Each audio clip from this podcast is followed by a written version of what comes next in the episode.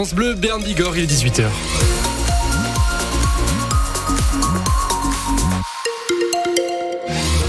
Toute l'après-midi, le ciel est bien nuageux avec de petites pluies en fin de journée. Il y a un peu d'espoir pour qu'on ait quelques éclaircies pour les températures euh, maximales du jour. Dans les plaines et les vallées voisines, elles seront aux alentours de 8 à 11 degrés et 5 degrés sur le relief. Préparez-vous à gagner plein de bonnes choses grâce au petit lutin de France Bleu, Bern Bigorre. C'est dans quelques instants.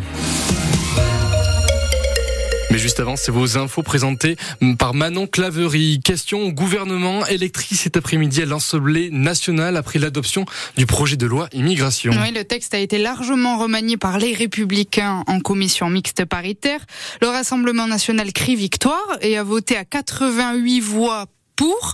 C'est la honte pour le député NUPES des Pyrénées-Atlantiques, Iñaki Echanis. Il a bien sûr voté contre et il a vigoureusement interpellé le gouvernement à ce sujet tout à l'heure à l'Assemblée. Cette loi Darmanin-Le Pen-Ciotti demeurera comme le moment où le mandat d'Emmanuel Macron s'est vautré dans le déshonneur. En 2017 et en 2022, nous avons uni nos voix contre le Rassemblement national pour faire élire Emmanuel Macron. Ce temps est désormais révolu. Le président du barrage républicain est devenu celui du naufrage républicain.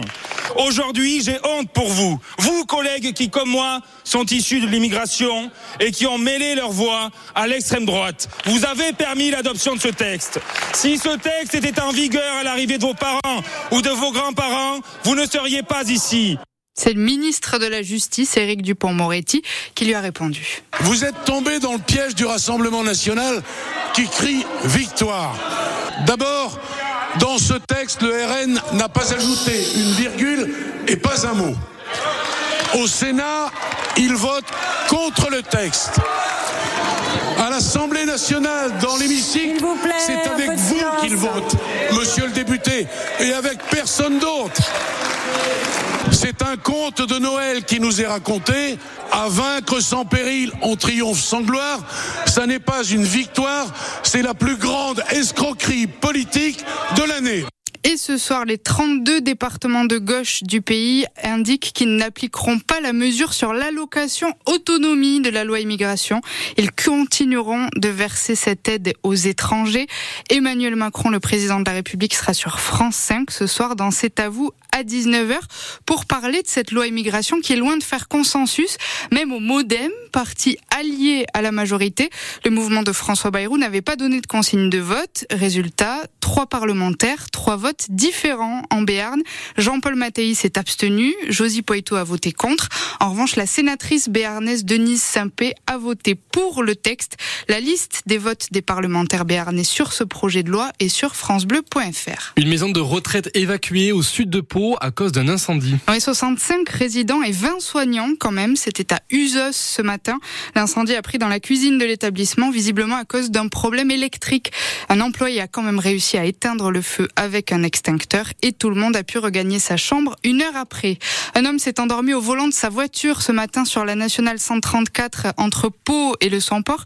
Il a fini sa course dans le fossé à Haut-Jeu. Il est légèrement blessé et la circulation a été coupée dans un sens jusqu'en fin de matinée, le temps que les pompiers l'évacuent de sa voiture. Dans le scandale du Mediator, le laboratoire Servier annonce qu'il se pourvoit en cassation. Il a été condamné en appel à rembourser plus de 415 millions d'euros à la sécurité sociale. Des élus de la vallée d'Aspe demandent encore des déviations sur la RN 134. Voilà cette fameuse route entre Pau et le Samport et la frontière espagnole. 800 camions y passent tous les jours et les élus réclament depuis des années des déviations pour ne pas qu'ils traversent les villages. L'État leur promet ces déviations, leur promet un plan État-région depuis plus de 20 ans, avant même l'ouverture du tunnel du Samport en 2003. Alors pour rappeler au ministre des Transports Clément Bonne qu'ils attendent, des maires de la vallée d'Aspe et des riverains ont publié une vidéo sur Internet. Jean Sarasola, le maire de Gurmançon, a 75 ans. Il a peur de ne pas voir de déviation de son vivant, mais il veut y croire. Et au Père Noël, j'y crois toujours, même si je suis grand. Euh, ça fait effectivement plus de 20 ans, même 30 ans qu'on attend cette déviation.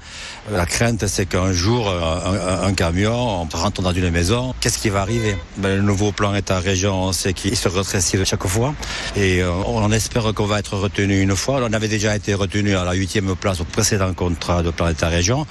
Euh, nous, on voudrait au moins qu'elle soit inscrite dans le temps euh, à partir de cette fois-ci. On sait très bien qu'on ne sera pas retenu au premier rang, mais au moins qu'on qu prenne un rang pour le futur. Il en va de la sécurité de la commune, du village.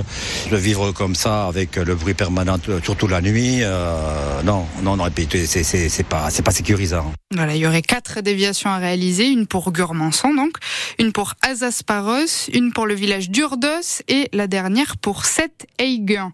Trois jeunes de la section paloise sélectionnés dans le groupe des moins de 20 ans qui vont préparer le tournoi des nations. Axel Desperes, Médite Lili et Thomas Souverbi seront à Parme, en Italie, pour le premier stage de préparation du 15 de France des moins de 20 ans du 2 au 8 janvier. Bien sûr, c'est du rugby. Ce soir, il y a du hand. Le BHB Angers au Sporting d'Est à Billard à 20h30. Et puis ensuite, ce sera la pause des vacances de Noël. Le championnat de Pro League reprendra en février.